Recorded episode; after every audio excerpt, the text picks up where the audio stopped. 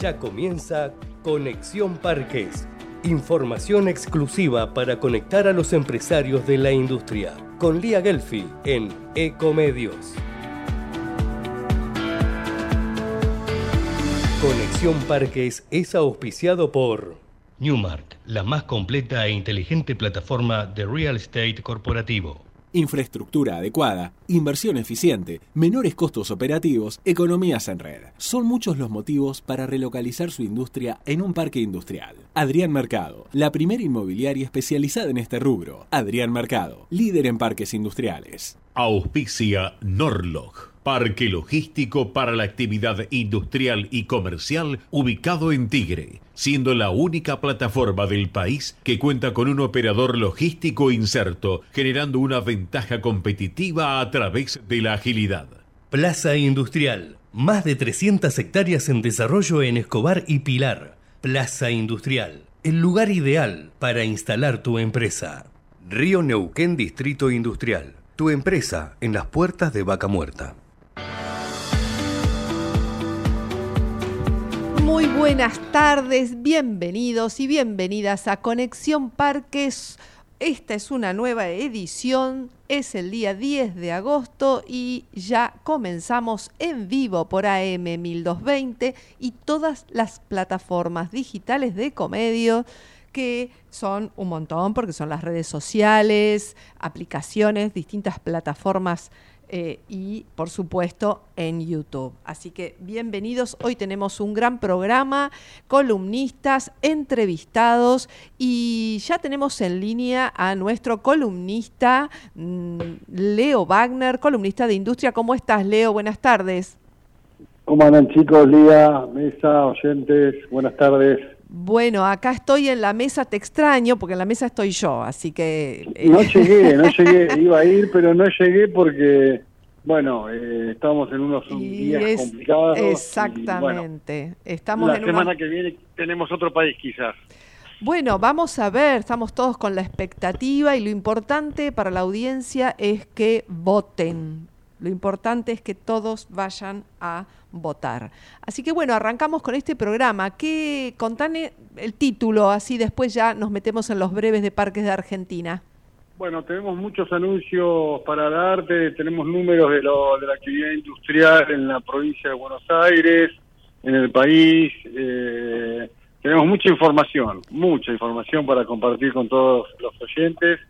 El tema de cómo está activo la demanda en los parques, eh, 5G en los parques, tenemos un parque pionero en la en el país con ya con un desarrollo tecnológico experimental de 5G. Bueno, ahora ahora no los adelantes, ahora entonces Pero nos vas a muy contar. ansioso. ¿eh? Bueno, bueno, bueno. ansioso. Bueno, yo voy a aprovechar para pasar eh, avisos parroquiales, digamos, porque la semana que viene está Expo Real Estate Argentina que une todo lo que es la parte ferial de acceso gratuito, pero también está el Congreso de Desarrollo e Inversiones Inmobiliarias. Esto es 16 y 17 de agosto en el Hotel Hilton, ¿sí? Y Expo eh, ahí pueden eh, acreditarse. Y si no, también nos escriben, por supuesto, en eh, las redes sociales, que es arroba nos buscan en cualquiera de las redes sociales, nos escriben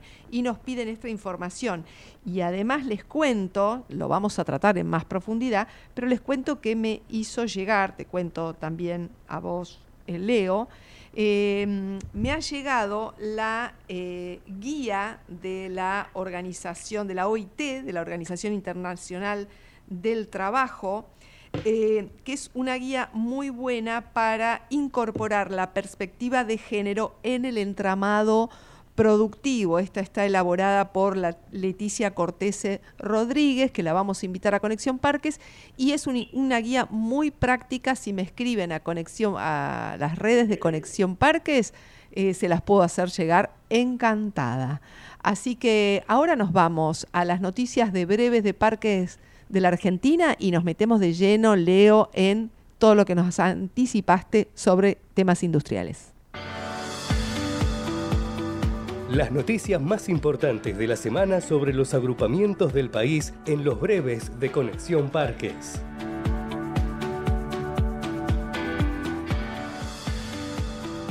Hola Lía, muy buenas tardes para vos y para toda la audiencia de Conexión Parques, ya listos y preparados como cada jueves para compartir estas noticias breves de parques industriales. Comenzamos recorriendo la Argentina, nos vamos a la provincia de Neuquén.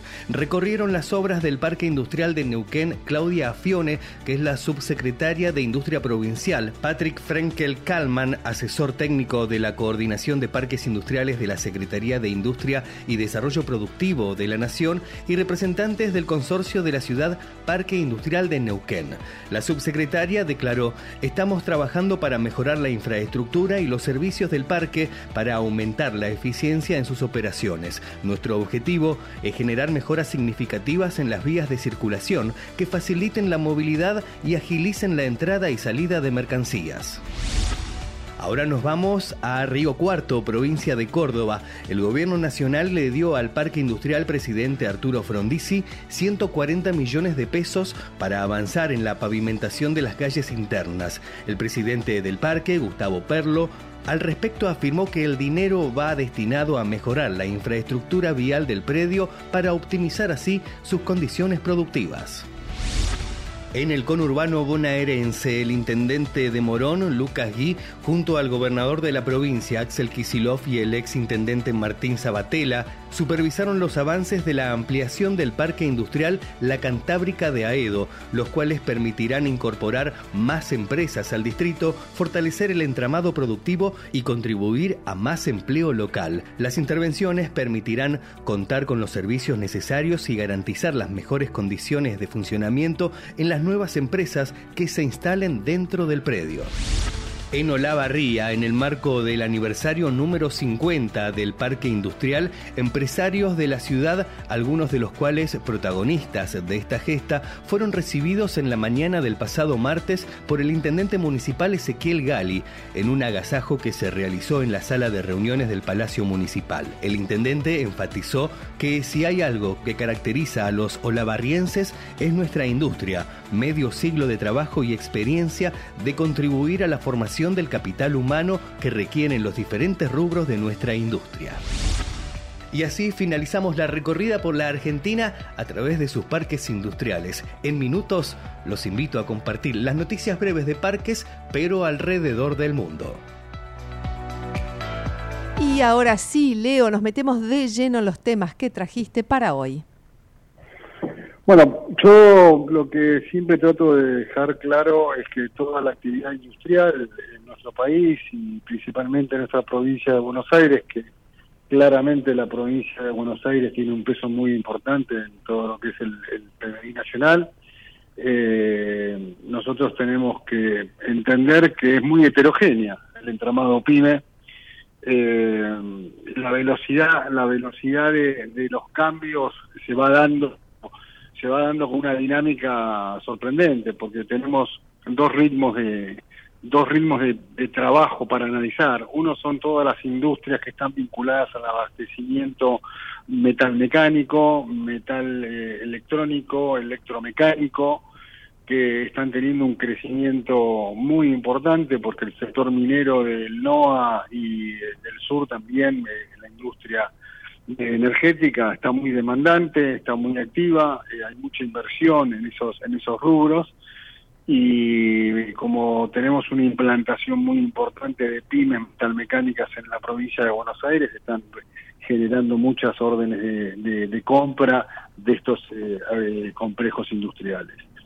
Por otro lado, tenemos todo lo que es la industria, el entramado industrial PYME, que abastece al consumo al consumo interno todo lo que es lo que llamamos industria blanca eh, electrodomésticos básicamente que está muy parado con caídas importantes de venta por cuestiones macro.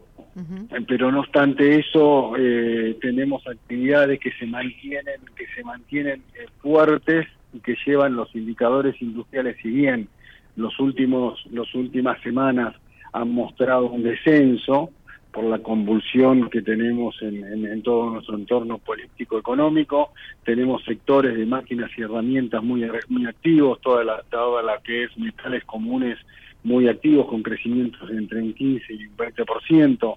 Refinación, las actividades vinculadas a la refinación del petróleo, 18 o 24% y esto a nivel provincial, alimentos y bebidas creció, pero a nivel nacional, en el Centro de Estudios de la UIA, el CEU, marca una, una baja una baja de un punto.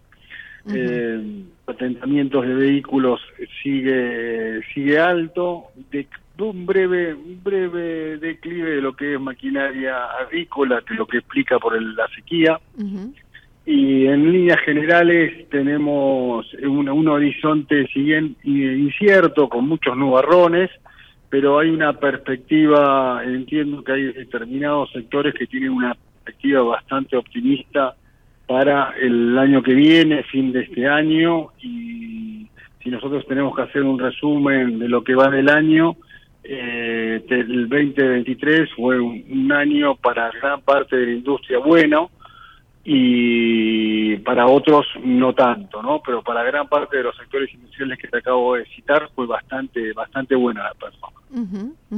Y ah, eh, anticipaste que tal vez eh, ibas a hablar qué estaba pasando un poco en los parques también y relacionarlo a eso. Sí, sorprendentemente el, nosotros estamos viendo que en los parques tenemos reflejada una, una alta demanda, con pocos espacios, con pocos espacios disponibles. eh, te estoy hablando principalmente del corredor sur. El corredor norte sabemos que está muy alto, muy completo y muy demandado, pero del corredor sur eh, está muy firme la demanda. Tengo, tengo, van perdiendo los, los niveles de vacancia eh, se están perdiendo y yo calculo que en los próximos meses eh, vamos a estar eh, con mucha falta de, oferta en espacios para pymes industriales. Y bueno, tenemos justamente hablando de industria y de indicadores, en, en, unos minutos vamos a tener una charla con Ayelen Vargados de la Fundación Observatorio PYME, que también tiene que eh, que desarrollan, digamos, ella es economista jefe, pero en FOP desarrollan muchos informes y lanzaron uno que tiene que ver con las cuestiones eh, de empleo. Así que ese es todo un tema. ¿Cuál es tu, tu mirada eh, sobre esta, este eje de la industria actualmente? Bueno, lo hemos conversado, mm. tuvimos una charla hace un tiempo, Lía, que compartí con vos y con, la, con tu audiencia de del, del déficit que tenemos de, de competencias habilitadas para la actividad industrial, ¿no? Tenemos eh, tenemos un problema de formación, hay un gap de formación muy importante. Eh, si bien hay herramientas que como las prácticas profesionalizantes que en su momento te comenté, te eh, compartí con vos eh, el sistema en general de las prácticas profesionalizantes en, todo el país, ¿no? Porque es un tema nacional. Eh, seguimos sin tener un puente de, con la educación que nos comunique con la, con la industria. Hay un, un problema de competencias en las personas, falta de, de, conocimiento de la actividad industrial y, y esto representa un límite de crecimiento. No obstante, no obstante, eh, estas herramientas tenemos eh, a nivel operario eh, estamos con una con, pudiendo abastecer por, encima de la línea de equilibrio la, la demanda de operarios pero nos está faltando mucho lo que es nivel de supervisión medio y alto y eh, todas competencias duras de análisis de evolución industrial. Bueno, que hay que trabajar en, lo que es capacitación. Muy bien, Leo, muchísimas gracias. Eh, nos vamos a eh, breves de parque en el mundo y ya si te parece, luego entramos en conversación con nuestra primera entrevista del día. Perfecto. Lo que pasa en los parques del mundo también está en Conexión Parques.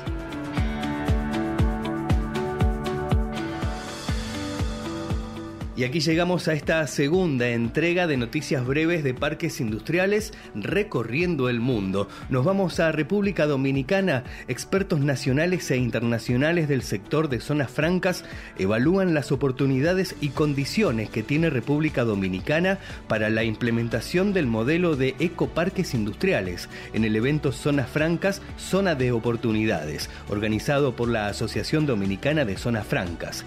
Esta tercera edición del evento celebrarse en el marco del Día Nacional de las Zonas Francas, se enfocará en la importancia y los beneficios de los ecoparques industriales, con el objetivo de hacer las zonas francas de República Dominicana para que sean más competitivas mediante su desempeño en resultados sociales, medioambientales y económicos.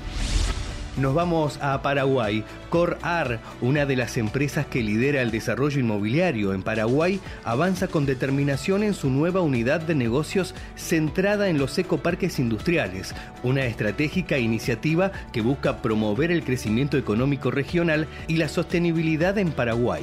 Según el presidente de Corar, Miguel Ángel Fernández, el país se está industrializando, pero necesitamos que esto se realice de manera ordenada, planificada y sustentable. Los parques industriales juegan un papel fundamental al impulsar una planificación de desarrollo sostenible hacia adelante. Y de esta manera terminamos con las breves de parques internacionales. Los esperamos el próximo jueves, como siempre, aquí en Conexión Parques por Ecomedios para compartir estas noticias breves de parques industriales. Y ahora sí voy a presentar a nuestra primera entrevistada del día, Ayelén Vargados, economista jefa de Fundación Observatorio PYME. Buenas tardes, Ayelén, Lía Gelfi y Leo Wagner. Te damos la bienvenida a Conexión Parques. ¿Qué tal? Buenas tardes, ¿cómo están? Bien, acá estamos en una semana intensa y, digamos, saliendo un poco, intentando salir de, lo que es la agenda eh, que llevan, claro, electoral, que llevan todos los medios. Bueno, tratamos de ir tocando otros temas y ustedes desarrollaron un, presentaron un informe especial que tiene que ver con eh, con eh, el personal y cómo las empresas eh, están viendo mm, eh, dificultades a la hora de conseguir personal calificado para las pymes. Así que queríamos que nos contaras un poco cómo surge, cómo se desarrolló este informe y los principales indicadores cuáles fueron. Bien, muchas gracias. Em, por empezar, este mm, este, este informe surge de una de nuestras encuestas eh, sistemáticas, representativas del, del mundo de las pymes manufactureras, en este caso también de las pymes de software y servicios informáticos, que empecemos en esas, vienen clase media empresarial, ¿no? En empresas que, que ocupan entre 10 y 249 personas, ¿sí? Dentro de la actividad de la industria manufacturera y de software y servicios informáticos. eh, para eh, digamos, tener estadísticas del universo, del total de las empresas de estos segmentos en el país. Bueno, construimos muestras estadísticamente representativas por por eh, tamaño de empresa y por sector y entonces a partir de, eh, de instrumentos de relevamiento, sí, de encuestas específicas que históricamente y sistemáticamente realiza la fundación, bueno, las aplicamos, las relevamos sobre esta muestra de empresas y abordando distintas temáticas y en este caso lo que tiene que ver con la demanda de trabajo, pero en particular la alta dificultad en los distintos niveles de calificación que tienen las empresas pymes para conseguir personal, ¿no? Em, en este sentido se, se destaca principalmente que la mitad de las pymes manufactureras que buscan técnicos no universitarios sí presentan alta dificultad para cubrir esos puestos. Un poco más de la mitad de las pymes de software y servicios informáticos que buscan universitarios encuentran alta dificultad para cubrir esas vacantes, ¿sí? Ahí en los niveles ya de cierta calificación o calificación alta, ¿no? Pero incluso entre las pymes manufactureras que buscan personal, tenemos aproximadamente casi el 30%, entre un, cuarto y un tercio de las empresas que buscan personal sin calificación, sí o no calificado, que también encuentran dificultad alta en las pymes manufactureras para hacerse de este personal, sí, para cubrir esas vacantes abiertas. Y este informe me imagino que eh, está, llegando, digamos, a todas las entidades que articulan, eh, bueno, la solución, porque 50% es muy, muy alto. No sé si el informe incluye también el eh, segmento, por ejemplo, mujeres, hombres, digamos, que el tema de este perspectiva de género. En este caso no cuenta con la, la digamos, el corte o la estratificación o la mirada por género, pero es algo sí que abordamos en dentro de otros, digamos, otros instrumentos de relevamiento u otras temáticas lo hemos relevado, pero también como esta problemática es muy estructural, sí, es una se va agravando la situación, pero es algo que data desde hace prácticamente 20 años que lo monitoreamos, vamos viendo cómo incluso con una demanda decreciente hoy, hoy mucho menor, quizás a la de 15, 20 años atrás, 20 digamos, pues justo 15 fue la crisis eh, internacional que también tuvo su, su foco interno, pero eh, digamos, lo que se ve es que incluso con una demanda de trabajo en caída, ¿no? propio también del contexto macroeconómico, las dificultades son elevadas o se mantienen o incluso crecen, ¿sí? Y esto es posible porque eh, la Fundación monitorea esta, esta temática, así como muchas otras, pero esto en particular son variables, ¿sí? son, son fenómenos que eh, la Fundación monitorea sistemáticamente durante más de o casi 20 años, sí, entonces podemos verlo como una situación estructural que entre otras cosas afecta sí a la productividad y en particular a las brechas de productividad creciente que hay entre tamaño de firma. Y como parte, digamos, de eh, un paso posterior al diagnóstico que comenzó ya por 2017 con un caso piloto, bueno, él ya instalado programa de vinculación de escuelas técnicas PYME, en donde FOP, digamos, actúa como eso, como prestando eh, asistencia técnica, ¿sí?, para favorecer la vinculación a la hora de implementar prácticas profesionalizantes que permiten, ¿qué cosa?, que la futura oferta de trabajo, los chicos del último año en la escuela técnica que hacen las prácticas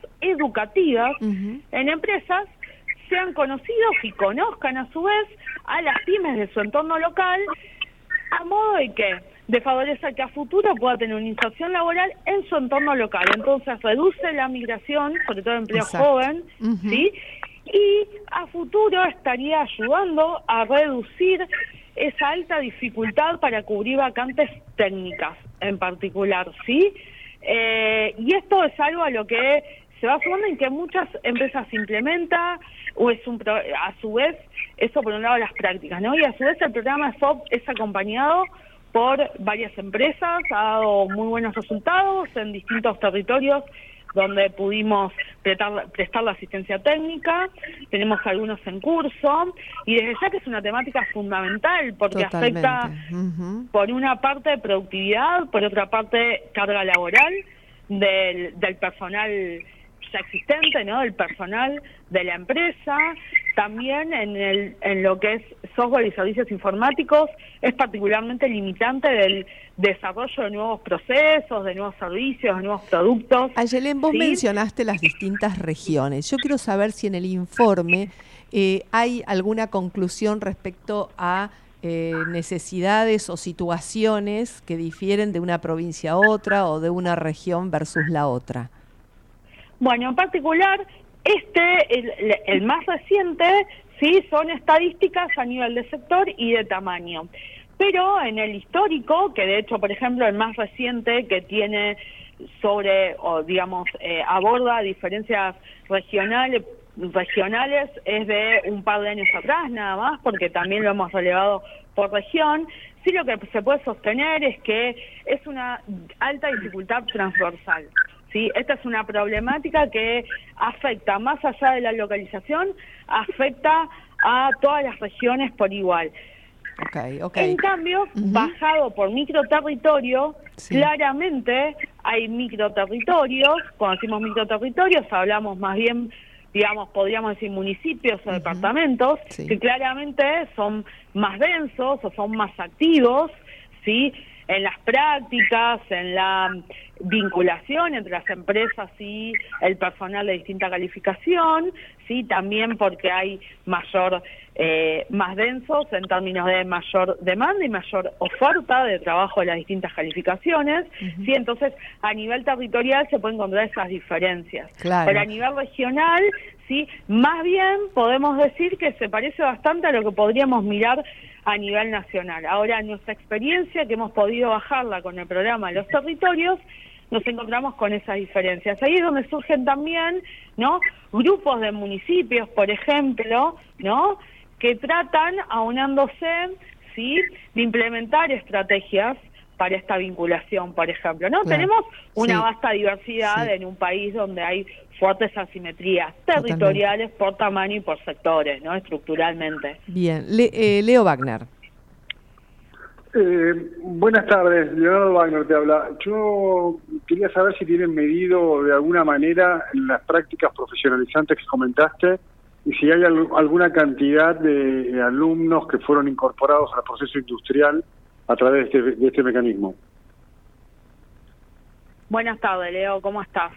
Bueno, en este momento, en este momento estamos, eh, estamos ya con, con digamos, eh, trabajando ahí con las estadísticas y próximamente vamos a, a tener eh, un número, una magnitud para la Argentina y un poco de, perspectiva, sí, un poco de previsión, así que que por una parte paso entre muchas comillas al chivo para que estén atentos a esta esta edición. Em, y por otra parte aproximadamente sí en promedio esto es un promedio entonces sabemos que los promedios achatan las montañas y cubren los valles no pero en promedio aproximadamente sí de las empresas que eh, están a disposición de, de, digamos, llevar a cabo, implementar las prácticas profesionalizantes, que es una estadística también que viene paulatinamente, digamos, eh, aumentando, no quizás en, volúmenes, digamos, abruptamente, pero sí por eso paulatinamente va aumentando también con una mayor difusión, por ejemplo, que hacemos desde la Fundación para que se conozca se comprenda en detalle la ley que las, eh, digamos, la ley que las normas, ¿sí? Pero en promedio, para las empresas que están interesadas, ¿sí? Pueden, eh, digamos, em, dar acompañamiento, ¿sí? Implementar dos, tres prácticas, ¿sí? Por año. Okay. Okay. Eh, lo cual no es un número menor, pensando en que estamos hablando de, de empresas que si bien decimos entre 10 y 250, pensemos que en ese universo... Sí, hay muchas porque son todas las pymes.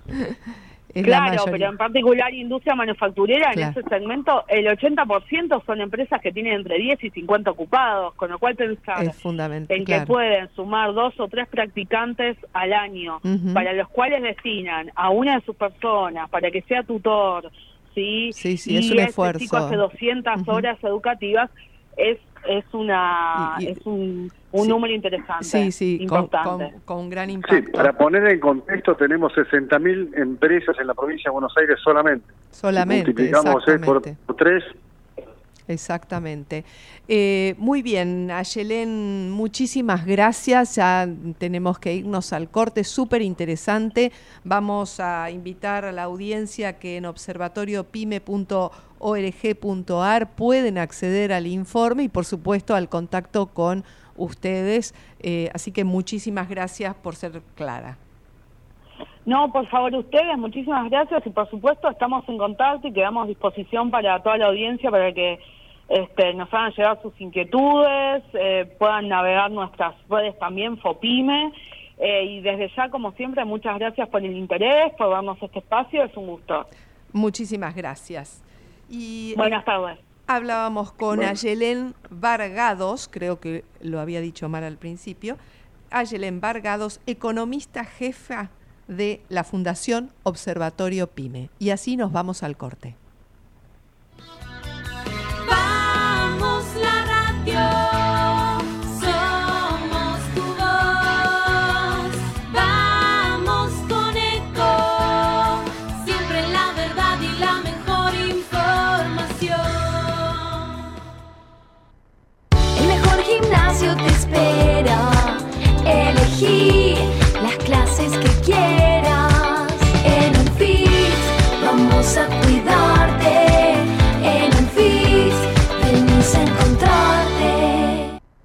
Cómo prevenir dengue, zika y chikungunya. Sin criaderos no hay dengue. Limpia tu patio de objetos que acumulen agua. Elimina agua estancada de recipientes. Reemplaza con tierra o arena el agua de tus flores. Tapa los tanques de agua y cisternas. Tira y perfora llantas para que no acumulen agua. Limpia floreros y bebederos. Recordá, sin criaderos no hay dengue. Intendencia Menéndez. Espacio cedido por la Dirección Nacional Electoral. Unión para defender lo que es nuestro. Unión para representar el orgullo por nuestra patria. La patria sos vos y vamos a defenderla. Unión por la patria. Sergio Massa, Agustín Rossi, precandidatos a presidente y vicepresidente. Lista 134A, celeste y blanca. Espacio cedido por la Dirección Nacional Electoral. Por una jornada laboral de seis horas para que tengamos trabajo con derecho, levanta a la izquierda. En Buenos Aires, Cristian Castillo, diputado nacional. Frente de izquierda, lista 502. Espacio asignado por la Dirección Nacional Electoral. Frente Patriota Federal, lista 95A, Primero la Patria, César Biondini presidente, Mariela Bendaño vice, Nacionalismo o más de lo mismo. Espacio cedido por la Dirección Nacional Electoral. ¿Cómo alguien que trabaja 8 o 10 horas por día no llega a fin de mes? No puede proyectar nada. Esto no da para más. Levantémonos, como lo hicimos toda la vida, pero esta vez contra un modelo de país agotado que solo le sirve a los mismos de siempre. Levantémonos para que tanto esfuerzo valga la pena. No podemos perder más tiempo. Es hora de levantarse. Rocío Soledad Giacone, precandidata a senadora nacional por la provincia de Buenos Aires. Hacemos por nuestro país. Lista 505F. Informate en ecomedios.com. Seguinos en Facebook. Ecomedios Live. Auspicia la columna Conectando Vaca Muerta Río Neuquén Distrito Industrial, el primer parque industrial privado de Vaca Muerta. Soy Natalia Muguerza desde la columna Conectando Vaca Muerta y te voy a hablar de importaciones y exportaciones desde y hacia Neuquén. La provincia de Neuquén es actualmente un epicentro fundamental de actividad económica de Argentina y se presenta como un actor destacado en el escenario de importación y exportación.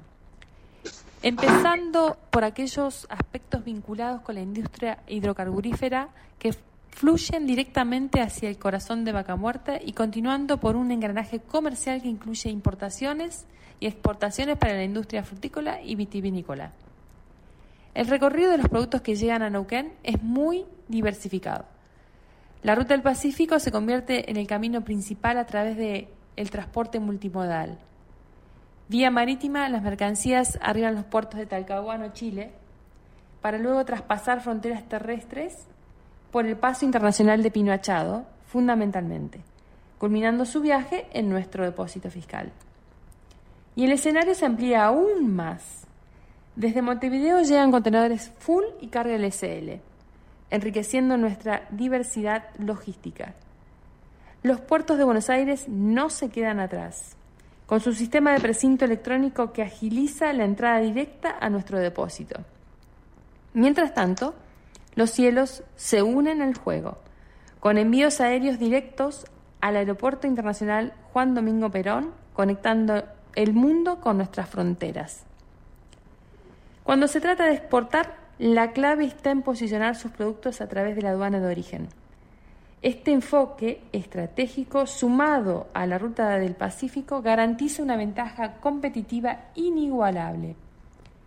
La proximidad a Vaca Muerta a los centros de producción y comercios regionales se convierte en un as bajo la manga, que reduce los costos logísticos, eliminando la necesidad de depender de aduanas distantes. Respecto al rol de depósitos fiscales y aduaneros autorizados por la FIP, Dirección General de Aduanas, destacamos que cumplen un rol fundamental dada su capacidad de recibir, almacenar y consolidar mercaderías en espera de su destino aduanero. A través de los depósitos fiscales se aplican impuestos y se respetan las normativas tributarias vigentes.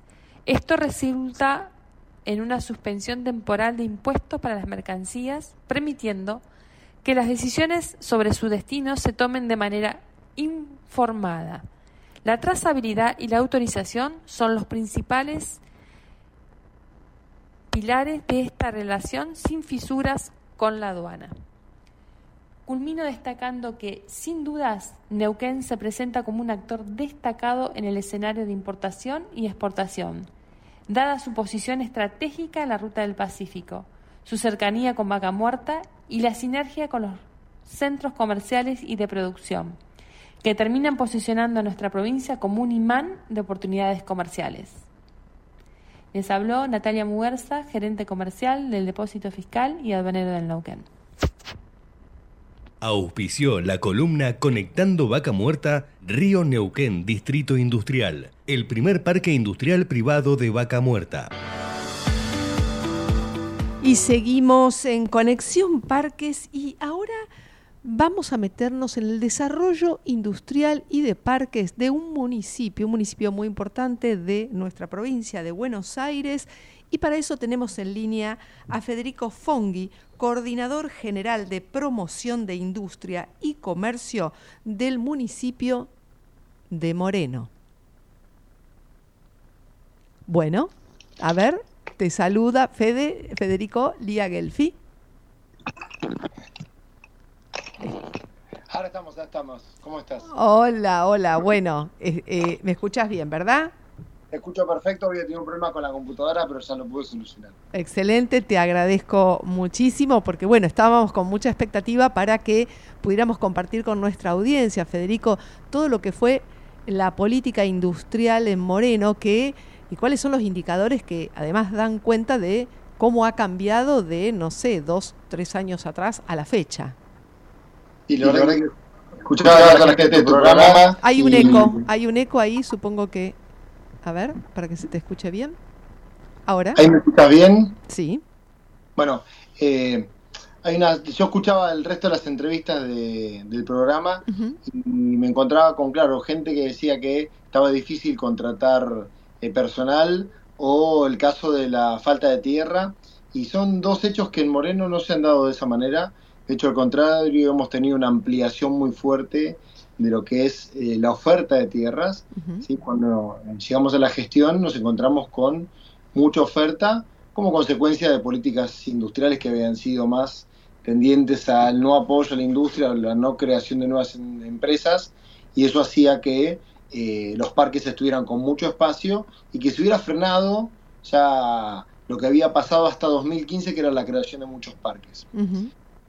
Pese a la pandemia y pese a las, a las dificultades económicas que hemos tenido como país en los últimos años, inclusive incluida la guerra, que siempre escucho que hay una crítica respecto a la guerra como excusa y esta semana estuve en reuniones con empresarios y marcaban que la guerra había cortado muchas exportaciones, muchos tratos eh, y que han sido dificultades muy fuertes, nos encontramos con que desde el 2020 se empezó a dar primero a consolidar la recuperación de la capacidad productiva de los parques, ¿sí? todo aquel espacio que estaba ocioso en los parques ya existentes, que Moreno tiene 12 parques Claro, industriales. eso te iba a pedir que, Eh, que dijeras, repasaras para quien en, no esos, conoce. en esos 12 parques industriales que tenía Moreno, eh, había mucha capacidad ociosa, muchos lotes disponibles y muchos galpones vacíos. Mm. ¿sí? Esos galpones empezaron a, ocupar, esos lotes se empezaron a vender y por suerte para la industria local se consolidó mucho el proyecto del parque municipal. Era un parque de eh, 55 hectáreas, el parque municipal 2, que de no tener absolutamente nada en, en febrero del 2020, cuando me toca asumir como presidente del parque, hoy tenemos que todos los días entran a trabajar 2.000 personas eh, entre puestos directos e indirectos, entre aquellos que ya están trabajando directamente y las construcciones que se están dando. Este, este crecimiento impulsó a la creación de nuevos parques, a retomar la creación de parques. Digo, la noticia más última, y creo que es primicia para A ver. Conexión, no lo he hablado ni siquiera con la intendenta todavía, Ajá. es que el Parque Reconquista, que es un parque del Grupo Posadas, en estos días recibió la factoría provincial de parque también. Nosotros hace poco habíamos dado la factoría municipal del Parque Comasa eh, y tenemos varios parques que están en este proceso de, eh, de- de los papeles para justamente avanzar. Y es una gran noticia, pues son parques, en el caso puntual del caso del Parque Reconquista, que de tener 80 hectáreas disponibles para, para el parque, ya ocupó el eh, 80% de, de su capacidad, eh, contribuyendo con 60 nuevas industrias que se van a ir radicando en Moreno. Exacto, porque la, la demanda además de, de relocalización de las industrias es muy importante, sobre todo que están en la ciudad de Buenos Aires o en el primer, digamos, la- en la primer eh, franja después de la General Paz. Y Moreno es un distrito eh, muy, muy importante que está recibiendo industrias de otras localidades. Sí, yo Eh, creo que eh, el, el primer entrevistado que tenías hablaba muy bien del caso del corredor norte, que está muy conocido, un corredor que ya está muy consolidado, y esa consolidación también lo lleva a tener, por ejemplo, una cuestión de precio bastante más elevado que lo pueden ser otros sectores que se están desarrollando. Eh, el sector del corredor sur, muchas veces los parques se ubican más sobre las rutas y más sobre eh, lugares que para la industria o para la logística son buenas, pero por ahí es difícil para el trabajador llegar. O sea, qué difícil se hace un Claro. trabajador a veces llegar a un parque, como pasa, mm, Sí. no quiero hablar mal de ningún parque, pero digo, como pasa por ahí con el parque de Seiza, que es un parque muy bonito, pero eh, le es complicado para el trabajador acercarse hasta ese lugar.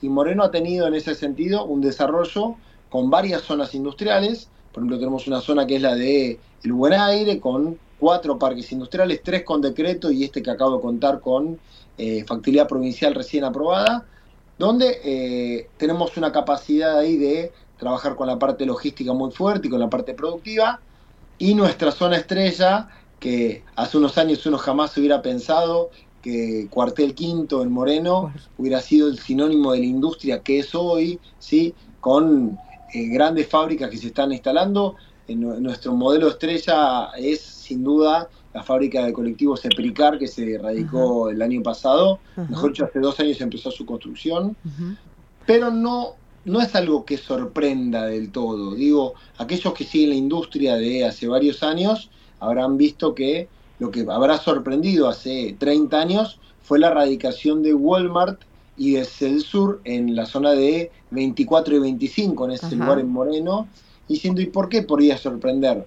Porque imagínense que la familia Walton, cuando le preguntaron a los expertos logísticos por qué 24 y 25, bueno, ellos tomaban con que ese lugar era un centro neurálgico para atacar todo el país, no solamente la relación entre el AMBA y la capital federal. Y ese, ese primer diagnóstico que tuvo Celsur y que tuvieron Walmart, hoy en día lo están teniendo las empresas con los parques que se desarrollan en la zona. Claro, Digo, Federico, vos hablaste de, del empleo también y bueno, Moreno particularmente siempre, o antes era la- el municipio dormitorio y, y esta política también colaboró con que los trabajadores del municipio puedan tener eh, también oportunidades sin trasladarse tanto. ¿Esto cómo evolucionó con esta política de erradicación industrial? La evolución no lo- la vive personalmente porque yo trabajé, estudié y me desarrollé mucho fuera de mi distrito, volviendo a esa ciudad dormitorio que era dormir a mi casa. ¿sí? Hoy yo sé que mis hijos van a poder estudiar localmente, tanto en la universidad como en los terciarios, como todo lo que se está desarrollando de capacitación. Van a poder desarrollarse profesionalmente porque estos nodos industriales que se están generando permiten no solamente que ese vecino tenga eh, un trabajo cerca, sino también le permiten a la comunidad desarrollar todo su entorno. Digo, lo lindo de los casos que se están dando en el desarrollo de parques y de industria es que el caso que acabo de contar de la fábrica de colectivos ya le está comprando, eh, hoy hablando con la empresa, ya está haciendo pruebas con una empresa de manojos de cables en el mismo parque, Claro. ya su proveedor de frentes y perfil y, y la, la parte de lo que es la- los frentes y las partes traseras de los colectivos se van a fabricar en el mismo parque, ya están negociando con fábrica de pintura en la región, entonces eh, cada industria que va llegando al distrito va generando una sinergia y eso nos obligó a hacer dos cosas muy particulares como eh, políticas eh, de la gestión. Una fue empezar a hacer las exposiciones de industria, ¿sí? exposiciones que están destinadas específicamente a hacer una ronda de negocios permanente con las empresas para que se conozcan, para que Sí, empiecen estuve, a trabajar. estuve en la Obviamente, última y fue realmente un éxito. Estaba llena la ronda y, y todos exponiendo las industrias que están en los parques y fuera de los parques, pero eso en el Parque Industrial Moreno, ¿verdad? Sí, y aparte hay una cuestión, ¿no? Eh, Moreno ha tomado las políticas, yo escuchaba recién a la economista en jefe de la fundación del Observatorio PYME, está claro que la dificultad del- de conseguir esos trabajadores se da en, primero, cuando uno tiene políticas de desindustrialización, la gente se empieza a alejar de, de la Mm. formación, o por lo menos lo que ha pasado desde los 90, que se ha alejado mucho de la formación en carreras de ingeniería, técnicas y demás. Eh, yo creo que ahí es donde el Estado tiene que tomar políticas activas muy fuertes y nosotros estamos haciendo, por ejemplo, en el Parque 1, hace muy pocas semanas arrancó la construcción de una escuela técnica en la propia zona, en el propio corazón de, la, de lo que es la industria en Cuartel Quinto, y eso va a hacer que esa escuela técnica haga lo que decía recién la, la entrevista anterior, ¿no? Decir, che, esas personas van a poder practicar en esa misma zona y van a poder trabajar en esa misma zona. También escuchar las demandas que tiene la industria respecto a la capacitación. Sí, para que haya, digamos, para que se encuentre, ¿no? la demanda de, oficios y de trabajos con la, gente formada, por supuesto. Sí, yo creo que en ese sentido el municipio tuvo una sorpresa. Digo, eh, este año nosotros estábamos haciendo lo que era la exposición de empleo, la expo empleo, la primera que se iba a hacer con esta magnitud que fue en abril. Se juntaron 32 empresas con demandas concretas de capacitación, de formación y de eh, requerimientos de personal. Y fue tan exitosa la, la exposición, se lograron tantos match mm. entre empleadores y trabajadores en búsqueda activa que eh, necesitamos hacer una con muy poca diferencia. O sea, llegamos a septiembre, ahora en agosto. el 4 de agosto fue, creo. 4 de agosto. Y digo, eh, ¿y qué pasó el, fin de semana pasado? Pasó que ya eran más de 40 empresas, las empresas venían con una expectativa altísima, porque tengo un caso de una empresa de proveedora de servicios de telecomunicaciones diciendo, ya del resultado anterior nos quedamos con mucho material y no queremos dejar de estar porque es muy importante para nosotros en esta etapa, digo, la intendenta Mariel Fernández, la verdad que en, esta, en este pedido que nos hizo de priorizar la industria y priorizar la creación de trabajo, eh, se dio este caso donde, pese a las dificultades económicas, hubo muchas búsquedas, hubo mucho crecimiento, por eso que Moreno registró uno de los índices de crecimiento industrial más altos de la provincia y también de creación de empleo, justamente confirmado con la eh, oficina de empleo que tiene el Ministerio de Trabajo en el distrito. ¿Y cuál es ese índice? Eh, justamente lo que fueron mirando es cómo se dio la creación de empleo, ¿sí? Los números del ministerio no los tengo propiamente. Lo que sí queda claro es, por ejemplo, en el caso de la última expo de, empleo, ¿sí? Entre estas 40 empresas había más de 2.000 búsquedas activas. Digo, había casos de empresas que estaban buscando 40, 50 empresas por em, eh, empleados por empresa. Eh, el caso muy particular fue uno que visitamos por la mañana, que era una empresa con 40 empleados y, propiamente lo que estaban indicando era que cuando recibieran la próxima máquina que les faltaba para ampliar su capacidad productiva, iban a duplicar su personal en base a los pedidos que tenían tanto locales como del extranjero para, para exportaciones. Federico, tenemos en línea también a Leo Wagner, que me acompaña hoy en el programa y te quiere hacer también una pregunta. Fede, la verdad te felicito la pasión que le pones a toda esta publicidad ¿no? de la industria, porque sin industria estamos mal. Eh, te hago una pregunta, ¿tenés alguna, alguna, algún número alguna sensación de cómo se está verificando si son radicaciones de nuevas empresas o son relocalizaciones de industrias de Moreno del partido en los parques? ¿Cómo, cómo se viene dando esa dinámica? Mira, los números que yo te puedo dar eh, en concreto son los siguientes. Eh, primero y principal, el número más fuerte para nosotros, y siendo que este programa se llama Conexión Parques, es que tenemos 10 proyectos nuevos de parques. De esos 10 proyectos, tenemos eh, uno de los proyectos ya con factibilidad provincial, otro con factibilidad municipal, otros dos metiendo sus papeles para avanzar con esto, los otros en pleno diseño y demás, pero todos fueron resultado de una política activa de acompañar. De esos 10 proyectos de parques, más los 12 parques que ya están funcionando, se dieron la llegada de 300 solicitudes de terrenos para avanzar con eh, distintos proyectos en los parques.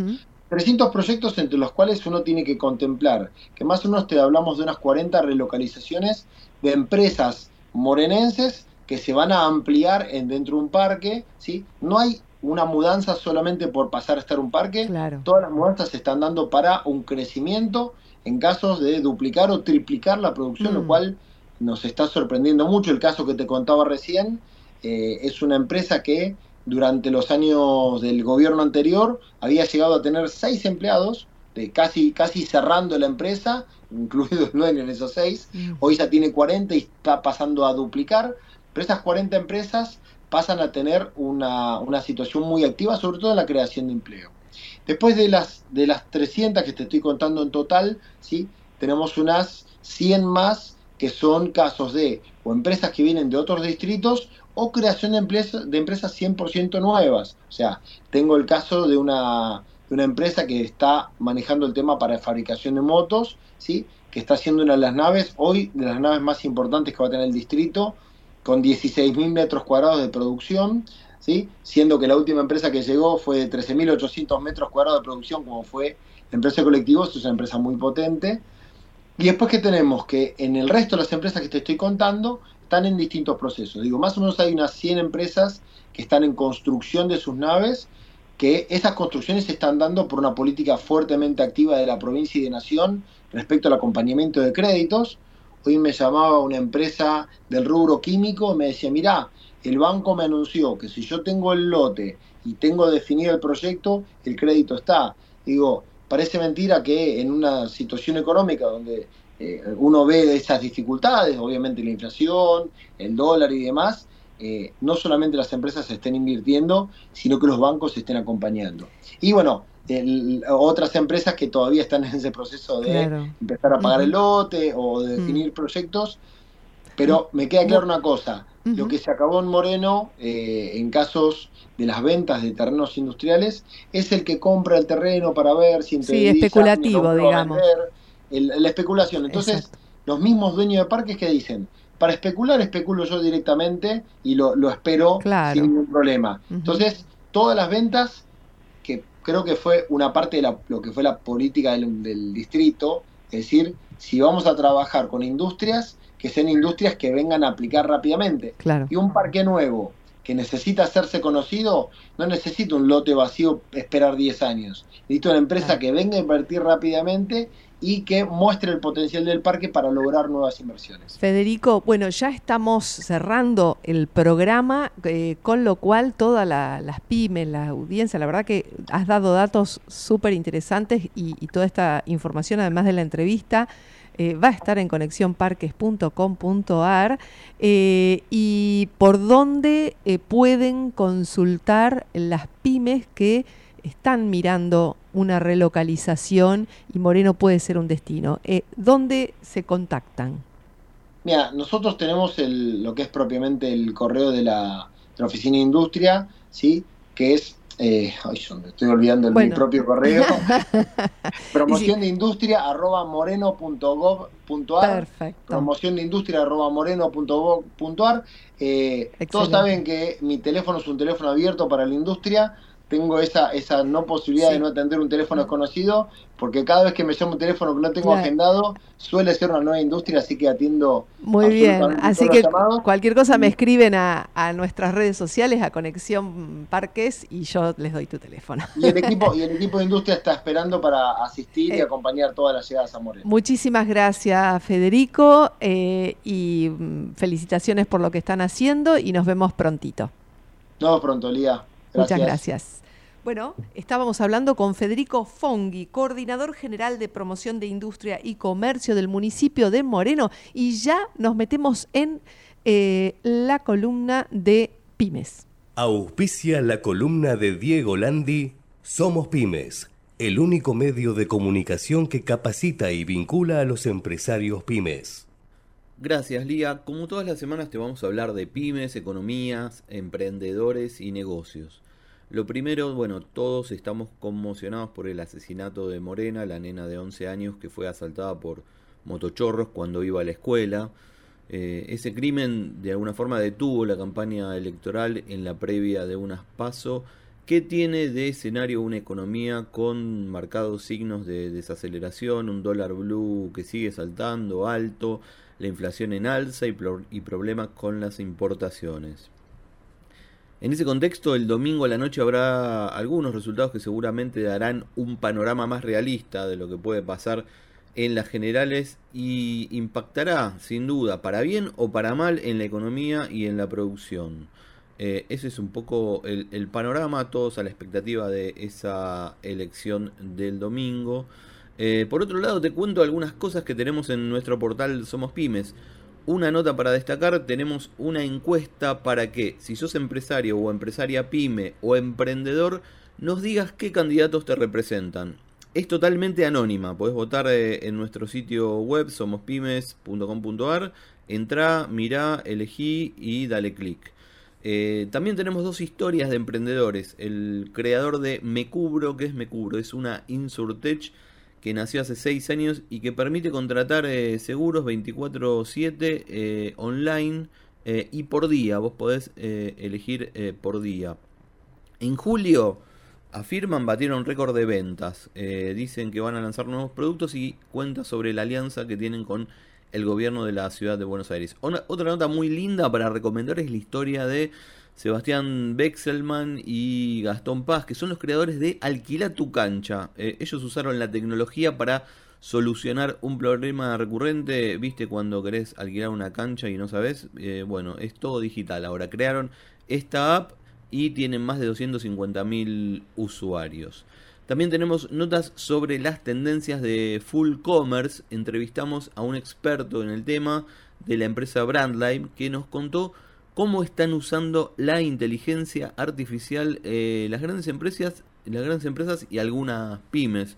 Es muy interesante lo que nos cuenta a partir de eh, consumos, que, se puede ver desde lo digital y cómo puede ayudar a una pyme. Esto es todo el día, nos encontramos la semana que viene acá en Conexión Parque y a nosotros nos pueden seguir y leer en las redes y sitios de somospymes.com.ar. Chau. Y así nos vamos. Esto fue Conexión Parques. Hasta la próxima semana. Muchas gracias.